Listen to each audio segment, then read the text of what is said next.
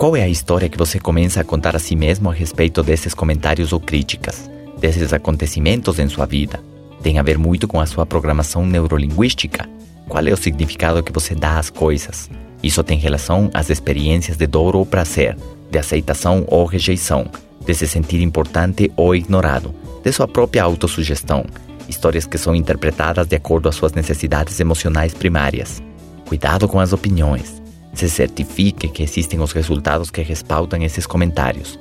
Porque mesmo as pessoas de sucesso podem ter certo desequilíbrio nas diferentes áreas de sua vida, e você pode achar pessoas ricas com mau gosto para vestir, ou ricos que estão fora do seu peso, ou com diabetes, sedentários ou divorciados.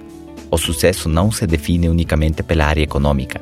Se você quer ter sucesso verdadeiro, precisa equilíbrio, e pegar os conselhos de pessoas que tiveram melhores resultados naquelas áreas que você ainda está se batendo, lutando com os desafios do dia a dia.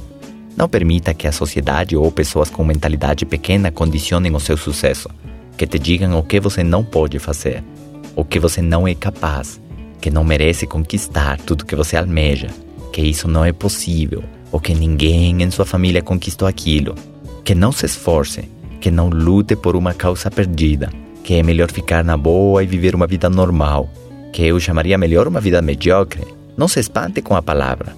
Mediocre significa mediana. Você deve questionar. Bom, e por que existem lugares tão bonitos no mundo que eu não posso conhecer? Carros que eu não posso dirigir? Ou casas onde eu não posso morar? Por que eu não posso ficar no melhor estado físico, no meu melhor estado emocional, obter o sucesso econômico e ao mesmo tempo me sentir realizado? Contribuir com a vida de outras pessoas e fazer a diferença em minha comunidade. Esse é o tipo de vida que eu mereço viver e eu vou lutar para conquistar aquilo. Vou fazer as mudanças, vou crescer e melhorar, vou me tornar a pessoa capaz de obter esses resultados. Tudo isso vai dar um brilho diferente em seus olhos e um entusiasmo que caracteriza quem sabe o que quer e sabe onde vai.